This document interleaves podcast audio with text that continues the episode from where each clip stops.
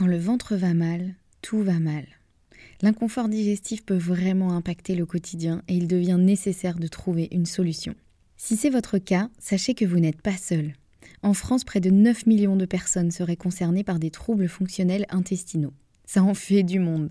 Notre partenaire Alflorex Plus vous permet de retrouver un confort digestif et l'équilibre de votre flore intestinale. Alflorex Plus, c'est un complément alimentaire composé de la souche brevetée Bifidobacterium longum 356-24 qui contribue à l'équilibre de la flore intestinale. Il contient également du calcium qui favorise un fonctionnement normal des enzymes digestives. Alflorex Plus est d'ailleurs l'un des probiotiques les plus recommandés et plébiscités de la sphère digestive et il se trouve que 85% des personnes déclarent se sentir mieux avec la prise d'Alflorex Plus. Alors pourquoi pas vous? Le complément alimentaire Alflorex Plus est disponible en pharmacie et parapharmacie. Merci à eux de soutenir le podcast et place à votre épisode.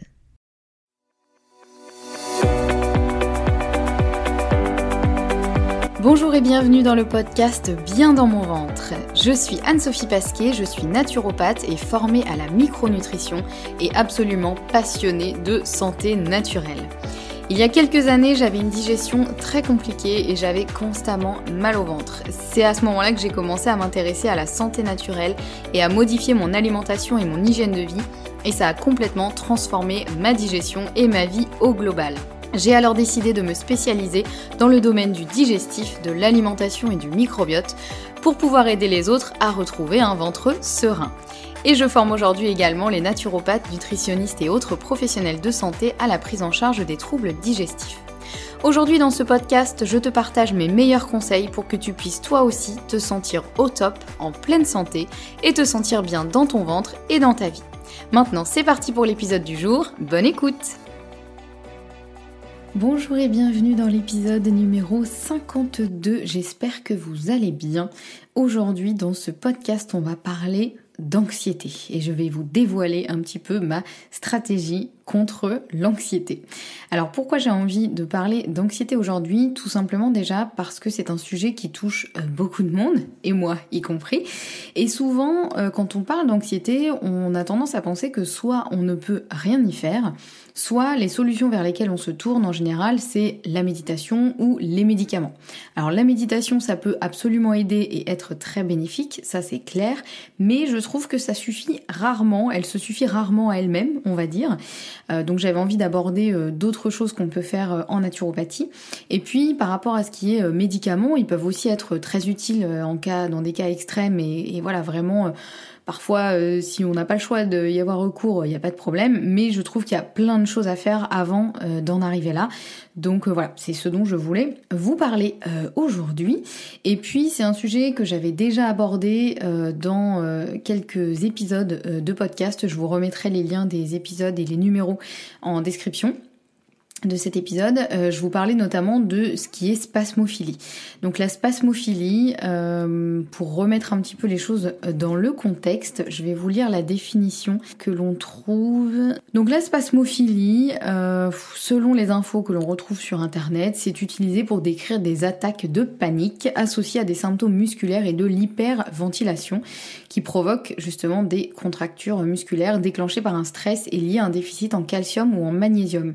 Alors il faut savoir qu'il y a un peu une confusion, ça je vous en parlais déjà dans dans les épisodes vraiment dédiés à la spasmophilie, mais souvent on a tendance à confondre spasmophilie et tétanie. Or euh, là, ce qui est décrit dans cette euh, description, c'est plutôt de la tétanie, où là effectivement en cas de tétanie, il y a vraiment un problème d'équilibre entre le calcium et le magnésium. Il y a une espèce de fuite de calcium qui fait que ça provoque un gros, euh, un gros stress et des contractions, des contractures musculaires. La spasmophilie, moi je dirais que c'est plus quelque chose qui se vit un peu au quotidien.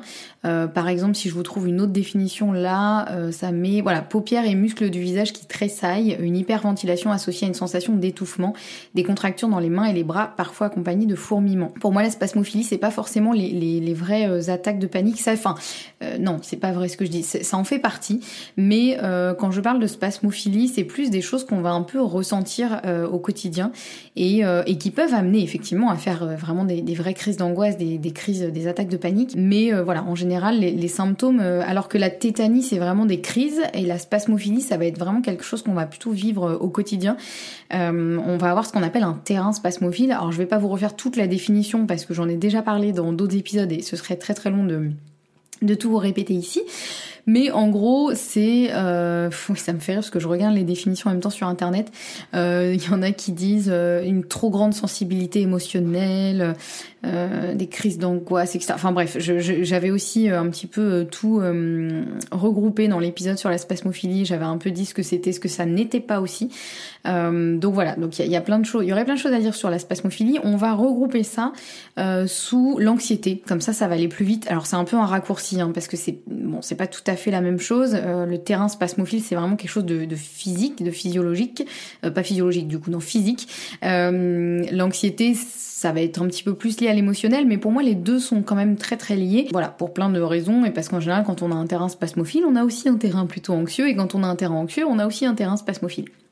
Donc là, on va relier ça sous la, je vais parler de spasmophilie ou d'anxiété. Je vais mélanger les deux pour euh, pour le, bien de, cet épisode. Euh, et en fait, tout simplement, je voulais vous en parler parce que bah, dans les épisodes euh, consacrés à la spasmophilie, je vous expliquais que moi j'ai clairement un terrain spasmophile que j'ai mis de nombreuses années à m'en rendre compte parce que pour moi, effectivement, bah, la spasmophilie c'était uniquement les crises d'angoisse. Et en fait, j'ai compris grâce à mes études de naturopathie que ça regroupait énormément de choses et et que en fait Là, tous les signaux se sont allumés dans mon radar en me disant mais en fait ma jolie tu n'avais pas encore compris que tu avais un terrain spasmophile? Ben voilà. Donc là clairement j'ai j'ai compris que c'était le cas, sauf que euh, en fait moi ça s'est vraiment déclaré de manière assez, euh, enfin déclaré non, ça s'est vraiment amplifié de manière assez violente. Euh, je crois que c'était l'année dernière ou il y a deux ans, où là vraiment j'ai eu une grosse période de, de, de grosse spasmophilie pas très sympa. C'est ce qui m'a amené aussi à me renseigner sur ça. J'ai créé aussi une formation sur la spasmophilie, bon, qui aujourd'hui n'est plus disponible, mais voilà en tout cas j'ai fait pas mal de choses autour de la spasmophilie. Et pour moi, c'était un peu un sujet qui était derrière moi, euh, dans le sens où, euh, oui, effectivement, j'avais un peu une, une grosse crise de spasmophilie qui avait duré plusieurs semaines, euh, donc je m'étais renseignée dessus, j'avais voilà, j'avais fait tout ce qu'il fallait, j'en avais fait une formation, et depuis je n'avais plus de symptômes, ou en tout cas, enfin vraiment un, dixième de dixième de symptômes, donc c'était vraiment pas grand chose, sauf que la spasmophilie a fait un petit peu son retour ces dernières semaines, la coquine. Alors pourquoi? Du coup là je me suis vraiment questionnée, je me suis dit ok il se passe quoi? Euh, pourquoi est-ce que ça revient? Alors il y a quand même un truc que j'ai remarqué. Il me semble, il faudrait que je retrouve exactement les dates euh, parce que je dois pouvoir retrouver. En général, je note à peu près tout, donc je devrais pouvoir retrouver. Il me semble que euh, le gros épisode de spasmophilie que j'avais fait l'année dernière ou il y a deux ans, c'était à peu près à la même période. Donc je pense qu'il y a quand même un truc un peu saisonnier. Vous voyez, il y a un peu ce truc de février, euh, mars, où c'est un peu la fin de l'hiver, c'est pas ouf, on n'est pas super bien. Et pourtant, j'ai pas forcément l'impression de subir tant que ça les, les saisons, mais je pense quand même qu'il y a un truc qui se joue parce que ouais, il me semble que c'est à peu près la même période. Donc évidemment, c'est euh, à prendre en compte. Mais euh, en gros, ces dernières semaines, j'ai eu un, notamment un sommeil euh, pas mal perturbé, donc un manque de sommeil qui s'est prolongé. Parce que alors moi déjà, si je dors mal pendant une nuit, je me transforme un peu en Gremlins le lendemain. Vous savez, la version pas très sympa du Gremlins. mais bon, en général, si je redors bien la nuit d'après, ça va, tout rentre dans l'ordre. Sauf que là, en fait, ça fait, ça faisait, bon, ça fait encore des semaines que je dormais pas très bien, c'est-à-dire soit j'avais du mal à m'endormir, soit je me réveillais en pleine nuit et je n'arrivais plus à me rendormir, c'est-à-dire réveillé à partir de 3h ou 4h, les yeux grands ouverts et impossible de rendormir jusqu'à, on va dire, 5-6 euh, du mat, donc juste avant de devoir me, lever, super, génial. Ou alors euh, j'étais réveillée à l'aube vers 5 ou 6 heures et euh, bah pareil là j'arrivais plus à me rendormir puisque de toute façon je devais me lever pas trop longtemps après. Or, chez moi, le sommeil, c'est vraiment le pilier de tout, de ma santé, de mon moral, de, de tout. Euh, donc là, déjà, ça a pas aidé. Donc j'ai vraiment eu un manque de sommeil qui s'est euh, qui euh, prolongé, qui était dû à la base à pas forcément du stress ou quoi. Hein, c'est simplement, pour vous raconter la petite anecdote, c'est simplement un de mes animaux, un de mes chiens, qui nous réveillait la nuit. Donc voilà, parce qu'il avait besoin d'aller faire pipi. Et si on se levait pas pour lui ouvrir, eh bien il faisait pipi dans la maison. Donc voilà, ça avait clairement été. On avait l'impression d'avoir un nouveau-né à la maison, un petit peu, hein, à se réveiller. Euh, à des heures euh, complètement folles pour le sortir, enfin bref. Donc euh, voilà, mais sauf que ça, ça a duré pendant plusieurs semaines et c'est pas encore tout à fait résolu, hein, on est en train de travailler sur l'affaire. Donc voilà, ce qui fait que moi j'ai eu un gros manque de sommeil qui s'est quand même bien prolongé. Le truc, c'est que évidemment, euh, qu'est-ce que j'ai fait pour compenser? Bah, J'ai bu un peu plus de café euh, que d'habitude parce que bah, j'avais beau euh, pas super bien dormir, j'avais quand même des journées à assurer derrière. donc voilà, pas envie d'être un zombie toute la journée. Donc bah voilà, j'ai bu un petit peu plus de café pour compenser tout ça. En plus de ça, soyons honnêtes, ces dernières semaines, j'ai quand même eu une bonne dose de stress supplémentaire qui s'est rajoutée pour plein de raisons à la fois pro et, perso que je vais pas tout détailler ici, mais voilà, clairement c'est une période qui était pas hyper cool, rien de dramatique, mais voilà, pas hyper cool et un peu plus stressé. Et puis en plus, bah, le, manque de sommeil, ça rajoute du stress. Enfin bref, le, bon cercle vicieux. Et évidemment, en plus de ça, pour euh, bien aller euh, dans le combo de euh, ce qu'il faut pas faire, j'ai fait aussi pas mal, on va dire, j'ai mangé plus de sucre que d'habitude. Bah, voilà, c'est mathématique, hein, on est tous pareils, je pense. Quand on est fatigué, on a envie de manger du sucre et de boire du café, ou en tout cas de, prendre un peu des ce qu'on appelle des excitants, donc thé, café ou autre euh, boisson énergisante. Alors ça, moi, j'en bois pas du tout, mais voilà. Donc, euh, en gros, je suis tombée clairement dans euh, dans ce truc de boire plus de café, manger plus de sucre. Et, euh, et, tout ça, ça nous a fait une espèce de combo euh, pas du tout génial qui m'a fait euh, revenir en force la spasmophilie. Donc qu'est-ce qui s'est passé? C'est que d'un coup j'ai eu les symptômes, alors en, moins violent, mais quand même là, il, il, fallait que je réagisse vite si je voulais pas que ça recommence comme la dernière fois. C'est-à-dire vraiment le, le, diaphragme compressé avec vraiment l'impression qu'on me pince le diaphragme et que du coup j'arrive pas à respirer correctement. Vous savez que j'arrive pas à, à prendre une grande inspiration. Rien que d'en parler, vous voyez, j'ai l'impression qu'on m'écrase un peu le diaphragme et je pense que les, tous les spasmophiles qui m'écoutent voient exactement de quoi je parle. C'est une sensation très très désagréable. Euh, la paupière qui commence à tressauter, euh, je me sentais beaucoup plus agitée, un peu irritable, voilà, pas hyper, euh, un peu, vous savez, euh, réagir au quart de tour, quoi. Et euh, le sommeil encore plus perturbé. Bref, le bon cercle vicieux. Et il faut savoir que tout ça, c'est principalement des signes de manque de magnésium. Voilà, on parle souvent effectivement de la paupière qui tressaute, quand vous avez la paupière qui tressaute, c'est que vous êtes clairement en manque de magnésium. Il n'y a pas 36 solutions. Hein. Euh, euh, et, effectivement, j'en avais parlé dans dans les podcasts sur la spasmophilie et dans la formation que j'avais créée sur ça, euh, la spasmophilie, un des premiers remèdes, c'est une grosse cure de magnésium. C'est-à-dire que le magnésium, c'est vraiment pour euh, tous les profils euh, un peu stressés, anxieux, fatigués. Il faut, voilà, moi je, je, je, bassine tout le monde avec ça. Dès que quelqu'un me dit, oh, je suis un peu stressé en ce moment, magnésium. Oh, je suis un peu fatigué en ce moment, magnésium. vraiment, je, je saoule tout le monde avec ça, mais parce que je sais à quel point le magnésium, ça peut faire une énorme différence.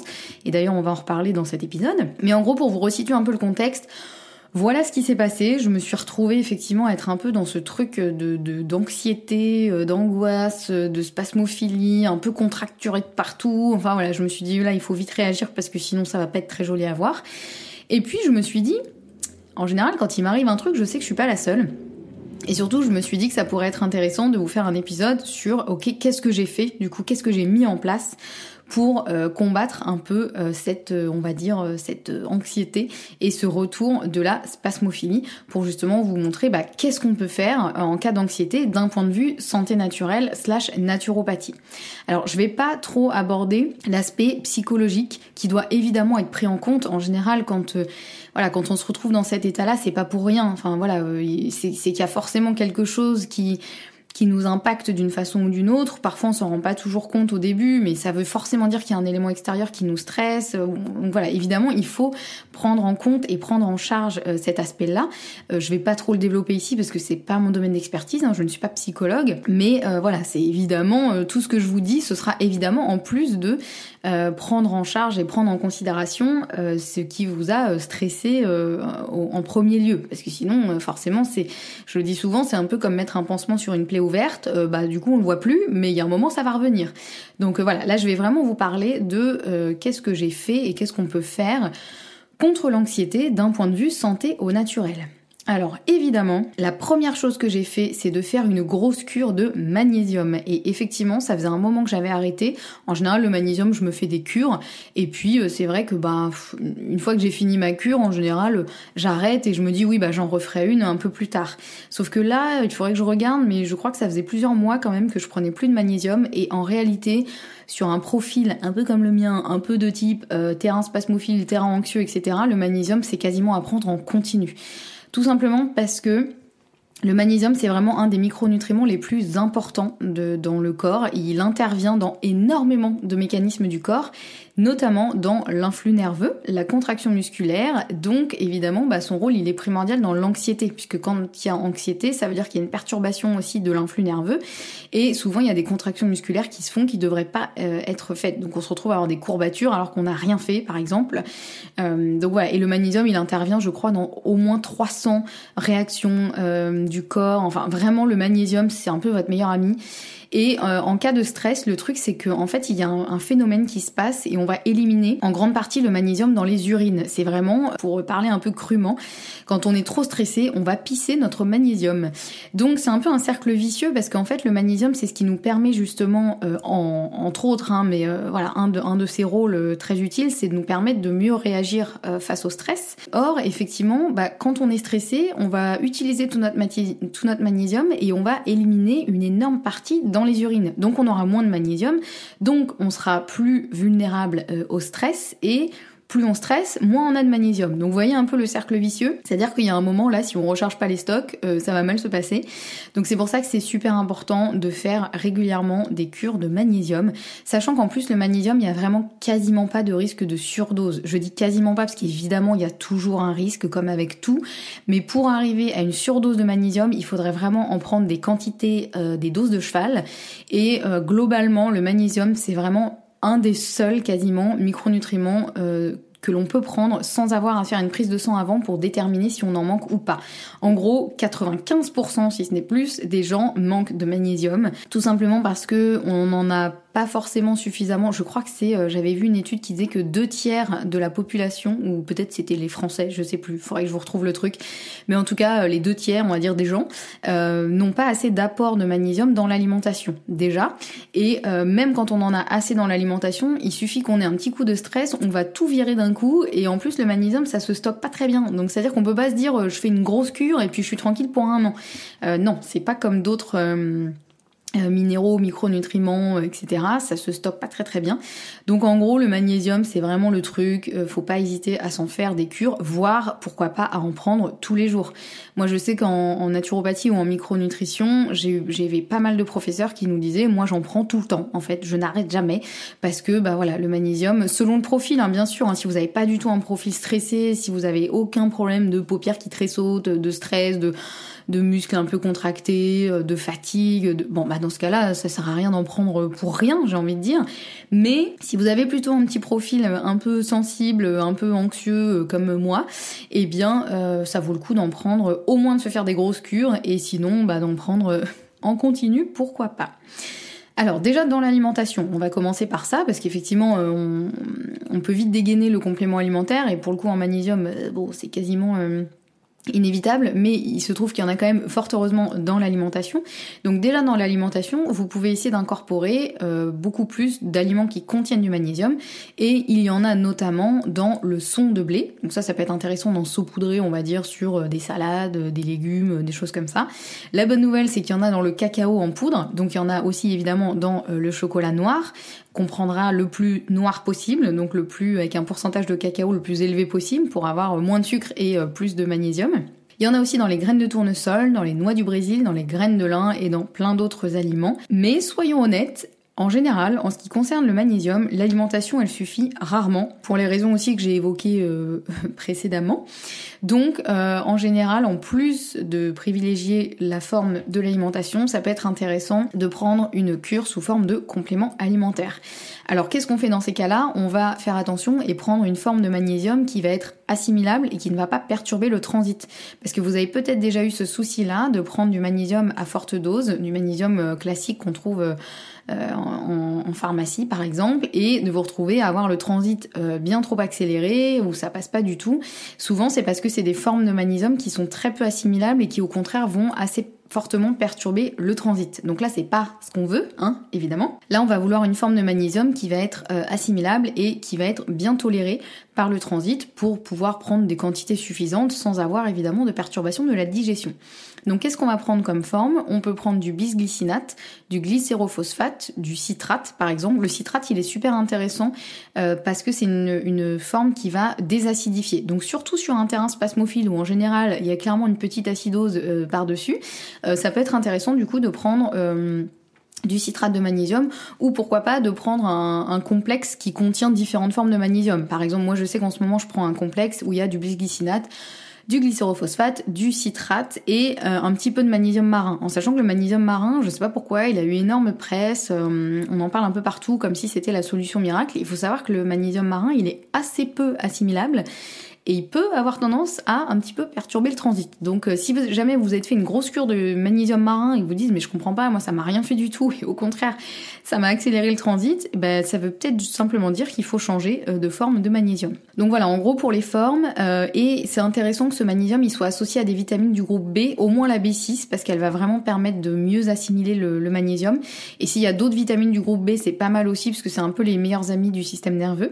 Et éventuellement de la la taurine c'est un acide aminé en fait qui va aider à l'assimilation du magnésium. Contrairement à son nom, et je sais que, enfin moi, la première, hein, euh, il y a de nombreuses années, je pensais que la taurine c'était le même truc qu'il y avait dans la Red Bull, vous voyez. Euh, les trucs, je me disais oh là là, c'est un truc dérivé du taureau, je ne sais pas. Bref, bonjour le marketing et bonjour la, naïveté. Euh, non, en fait, la taurine, c'est simplement un acide aminé qui va vraiment permettre au magnésium d'être mieux assimilé. Euh, et c'est pas pour autant un excitant. Voilà, donc il n'y a pas de souci. Si vous prenez un, complément qui contient de la taurine, euh, vous pouvez le prendre même le soir. Enfin voilà, ça, ça devrait pas normalement vous énerver.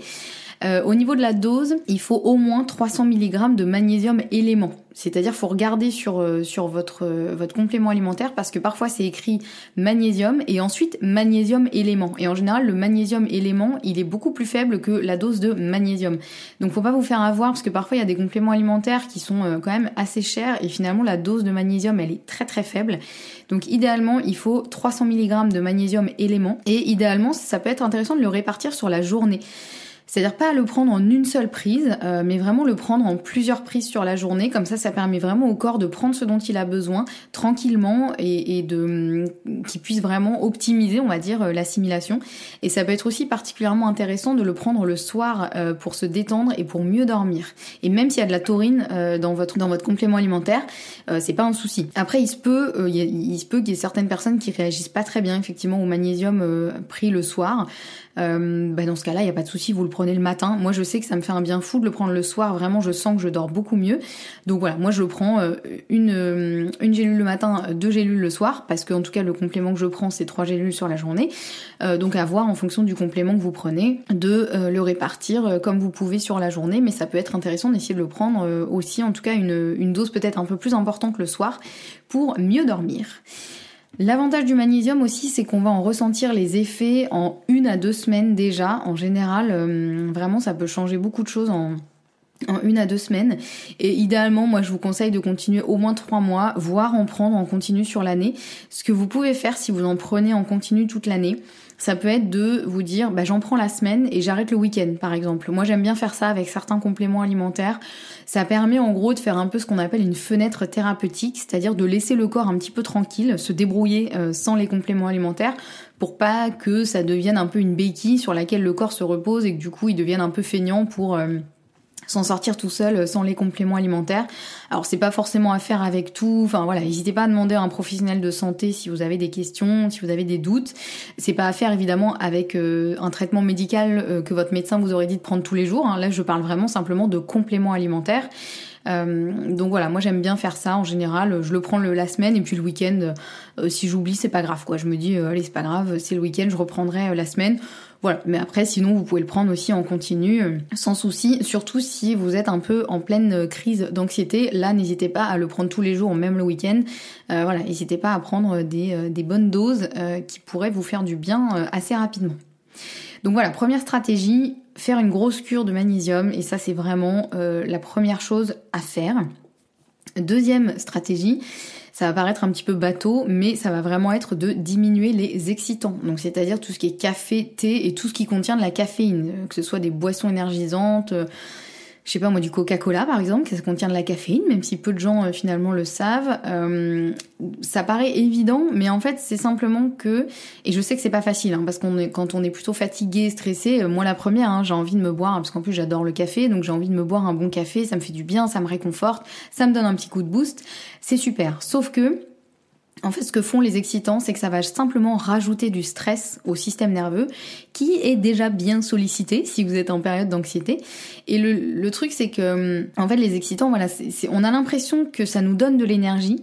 En fait, euh, tout simplement, c'est juste un coup de stress, en fait. Et donc, le stress euh, sur le corps, ça va faire que ça nous rend plus alerte et plus présent à ce qu'on fait. Donc, euh, on a l'impression, en tout cas moi, vraiment, quand je bois du café, j'ai l'impression d'être hyper alerte sur tout ce qui se passe autour de moi. J'ai l'impression que ça tourne beaucoup plus vite dans mon cerveau. J'ai l'impression d'être euh, hyper efficace et tout, euh, limite un peu euphorique. Sauf que en fait, je le sais très bien, ce n'est pas de l'énergie. C'est pas comme si le café ça allait nous donner de l'énergie. Ça va juste en fait euh, nous, nous, presser un peu comme une éponge et, et créer un coup, un coup de stress sur le corps. Donc faire sécréter du cortisol et le cortisol, c'est simplement que ça va nous rendre beaucoup plus alerte, tout simplement parce que le stress à la base, il est là pour nous permettre de nous échapper d'un danger. Donc quand on est en situation de danger, c'est plutôt intéressant qu'on ait tous nos sens qui soient euh, hyper euh, au taquet et qu'on puisse euh, se battre, fuir ou en tout cas réagir d'une façon ou d'une autre à un stress. encore une fois, le stress c'est quelque chose d'ancestral, hein. c'est vraiment quelque chose qui a permis la survie de l'espèce humaine, c'est-à-dire c'est ce qui nous a permis de, de nous protéger, de nous défendre, voilà, de, nos ancêtres, c'est ce qui leur a permis en tout cas de, de survivre. Et à la base, le stress c'est vraiment quelque chose de positif, hein. c'est quelque chose qui nous permet vraiment de nous mettre en action. Sauf qu'il y a un moment, le stress, il doit redescendre. Une fois que l'action est terminée, on doit euh, pouvoir se reposer un peu tranquillement et se dire, ouh, j'ai échappé au pire, maintenant c'est bon, je peux me détendre. Sauf qu'aujourd'hui, on a tendance à être tout le temps en état de stress, et particulièrement quand on prend des excitants. Sauf qu'en fait, ben, le prix à payer ensuite il est un petit peu violent parce que du coup notre corps en gros il s'est épuisé à donner tout ce qu'il avait en énergie pour nous permettre de nous sortir de ce danger qui en fait n'en était pas un et donc ensuite on a en général une grosse baisse d'énergie, une grosse montée d'anxiété, euh, voilà. Donc idéalement, on arrête euh, tout ce qui contient de la caféine. Je sais encore une fois que c'est pas évident parce que ça nous donne quand même un bon petit coup de boost agréable. Mais ce que je vous conseille, c'est de, vraiment, si vous aimez ça et si ça vous fait du bien et s'il y a certains jours, bah voilà, vous savez que vous n'allez pas pouvoir fonctionner sans.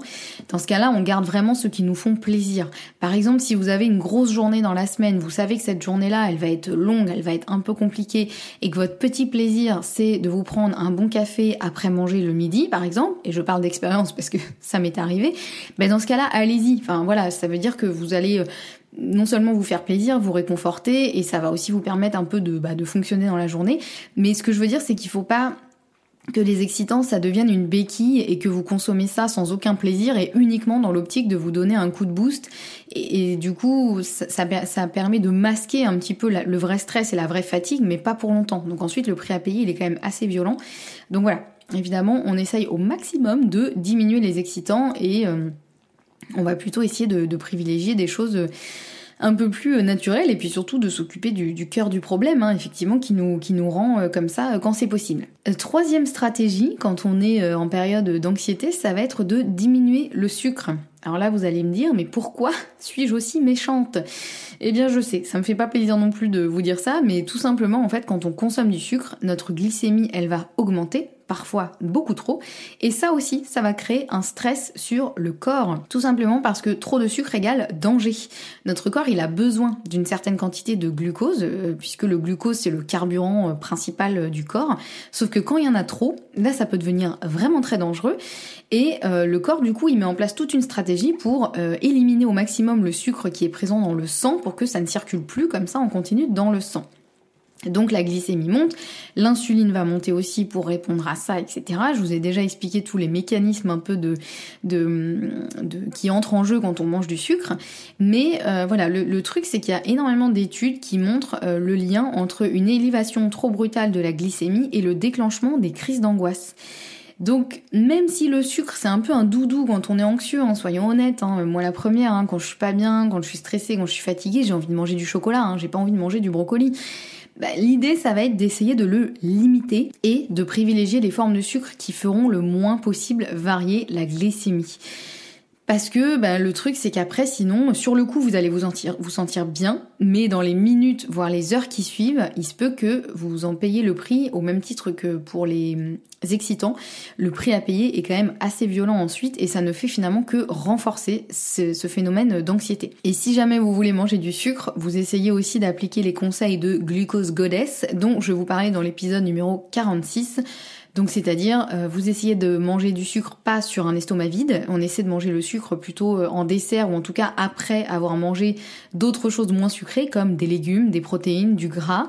on fait une petite marche après pour essayer d'éliminer une partie du sucre qu'on aura consommé pour que ça rentre pas trop, ça fasse pas trop élever la glycémie. L'idée ça va être vraiment de limiter en tout cas les variations de glycémie euh, parce que encore une fois même si sur le coup ça fait du bien ensuite ça ne fait que renforcer l'anxiété. Ensuite euh, j'en étais au troisième c'est ça? 1, 2, 3 c'est ça. Et donc quatrième stratégie pour vaincre l'anxiété on va faire le plein d'oméga 3. Je vous en parlais en long, en large et en travers de l'importance des oméga 3 dans l'épisode numéro 50 et j'évoquais justement leur impact sur le système nerveux, notamment parce qu'ils permettent de rendre euh, les membranes des cellules, plus, fluides et donc de permettre aux neurotransmetteurs de bien fonctionner, donc de réguler le stress et la réponse au stress. Donc tout ça, voilà, je vous laisse réécouter l'épisode 50 où je vous explique vraiment en détail euh, à quoi servent les oméga 3 et pourquoi ils sont intéressants dans les problématiques notamment de stress.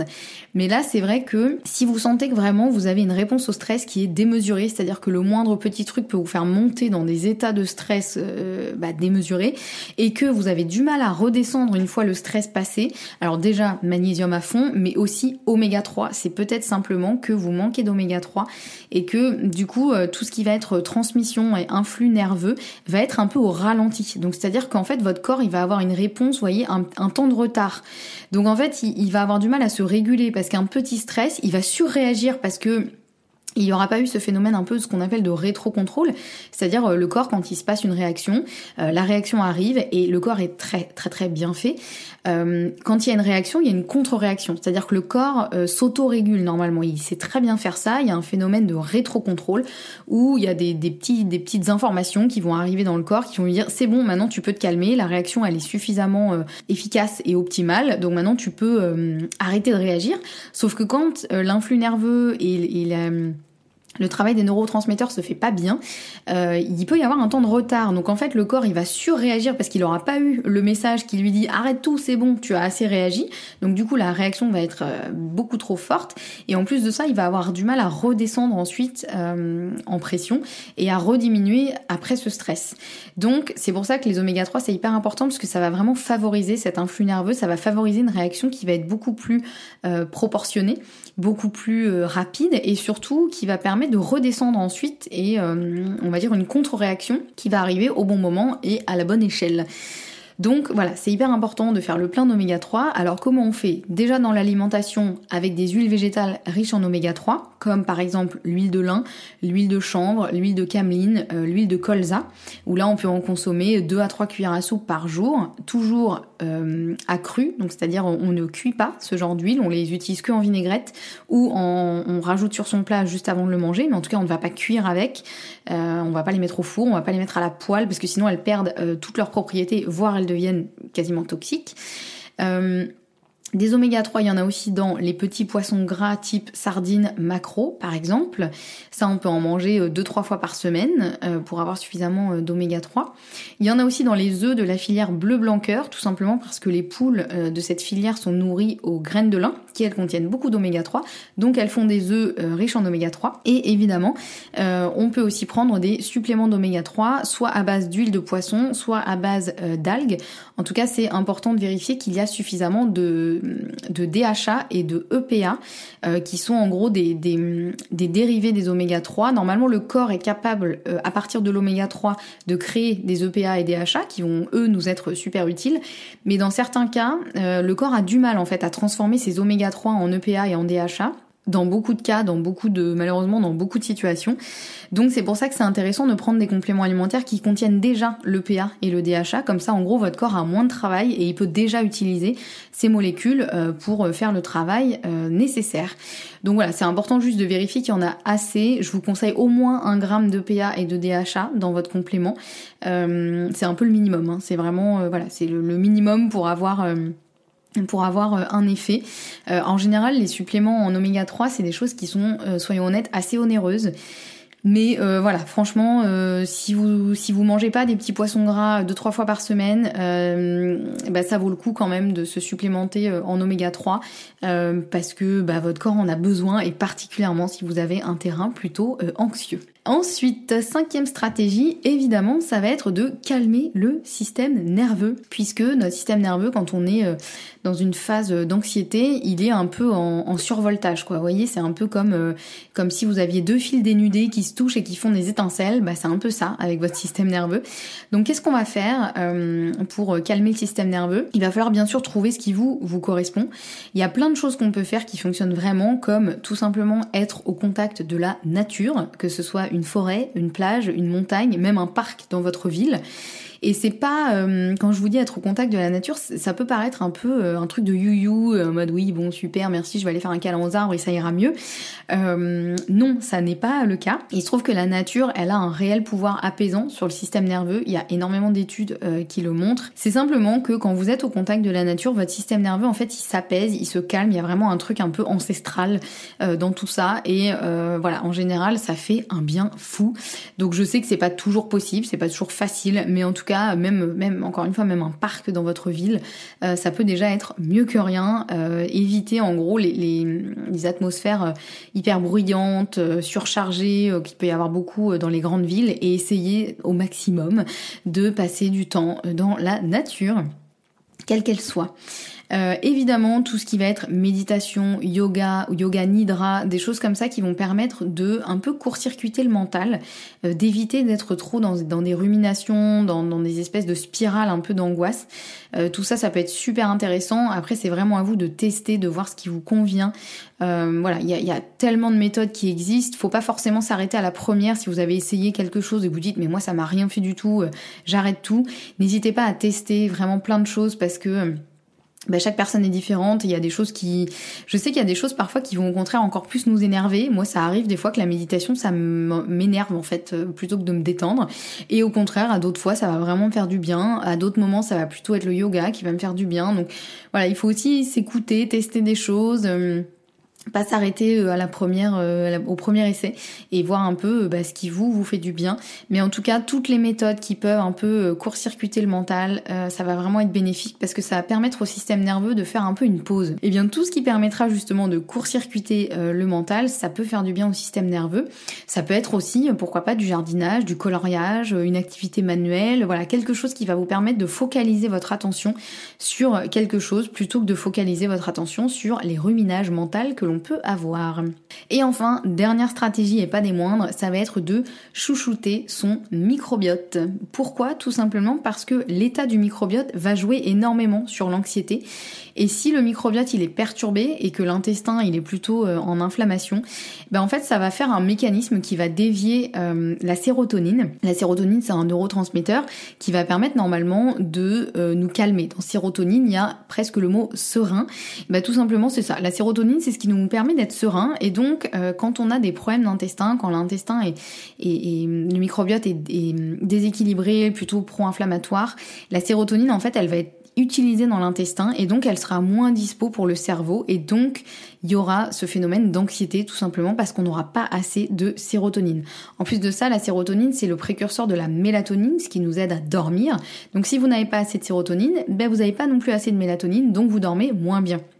Donc c'est pour ça que l'état du microbiote, ça va être vraiment primordial euh, pour, euh, pour euh, aussi combattre l'anxiété. L'idée, ça va être vraiment de rééquilibrer tout ça. Si vous avez un microbiote qui est plutôt déséquilibré, en général, on le sait quand on a des problèmes de digestion, quand on a des problèmes de peau, par exemple, qu'on a des problèmes d'infection récurrentes. Enfin, le microbiote, c'est vraiment la base de tout. Et chez énormément de personnes, il est déséquilibré. Donc c'est toujours intéressant d'essayer de le chouchouter. Comment on fait? Déjà, on va commencer par consommer des probiotiques naturels, c'est-à-dire par exemple des aliments fermentés comme du kéfir, euh, du kombucha, des yaourts, des légumes lactofermentés. Euh, voilà, tout ce qui va être fermenté, en fait, ça va contenir des bonnes bactéries qui vont venir coloniser notre intestin et euh, essayer de remettre un petit peu d'ordre dans tout ça. Donc ça c'est intéressant, les aliments, voilà, des, probiotiques naturels, il faudrait vraiment en consommer au quotidien. Euh, en fonction de la tolérance de chacun évidemment, parce que quand c'est très déséquilibré, en général, ça passe pas très bien. Donc faut voilà, faut vraiment y aller par petite quantité, voir ce qui vous convient. Et puis, il faudra aussi consommer ce qu'on appelle des prébiotiques, c'est-à-dire la nourriture des bonnes bactéries. Donc, euh, ça passe par euh, notamment des fibres, tout ce qui va être de l'ail, de l'oignon, des poireaux, etc. Alors, je sais, quand on a déjà un petit bidou un peu perturbé, c'est des choses qui passent pas très bien. Donc faut essayer de trouver l'équilibre, que ça vous fasse pas de mal, mais en même temps d'essayer d'en consommer si c'est possible, parce que c'est vraiment ça qui va permettre de nourrir les bonnes bactéries, donc de faire en sorte qu'elles se reproduisent et qu'elles prennent le plus de place possible dans le microbiote pour essayer de limiter justement euh, la place pour les mauvaises bactéries. Donc ça c'est quand même euh, intéressant. Et puis évidemment, on va essayer aussi de limiter le sucre parce que le sucre n'est pas du tout le meilleur ami de notre microbiote. Hein.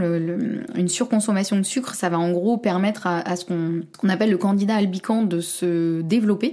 Et le candidat albican, quand il est présent en trop grande quantité, c'est pas du tout notre ami euh, en termes de microbiote, d'anxiété, euh, etc. Euh, donc on va essayer de limiter les aliments industriels, en tout cas les aliments sucrés industriels, parce que là vraiment c'est pas du tout un cadeau pour le microbiote. Et puis on fait aussi le plein d'oméga 3, évidemment. Euh, puisque euh, notre microbiote adore les oméga 3. Et ça, je vous en parlais euh, dans un autre épisode justement sur comment chouchouter notre microbiote. Donc n'hésitez pas à aller aussi le réécouter. Et puis si besoin, n'hésitez pas à vous faire accompagner. Je sais que tout ce qui est microbiote, ça peut être assez perturbant parce qu'il y a beaucoup d'infos, c'est assez compliqué, on, on sait plus si ça c'est bien, ça c'est pas bien, est-ce qu'on fait bien, qu'est-ce qu'il faut faire? Voilà, je sais que c'est un peu un un, vaste champ de bataille, euh, le microbiote. Donc n'hésitez pas évidemment à vous faire accompagner si besoin pour prendre soin de votre microbiote de la meilleure des façons. Voilà, on arrive doucement à la fin de cet épisode. J'espère en tout cas que ça aura pu euh, vous aider déjà peut-être à vous sentir moins seul si jamais vous, vous souffrez euh, d'anxiété. Sachez qu'il y a énormément de personnes qui sont dans ce cas-là, mais peu de gens en parlent. Donc parfois on se sent un petit peu tout seul dans notre coin, alors que non, pas du tout.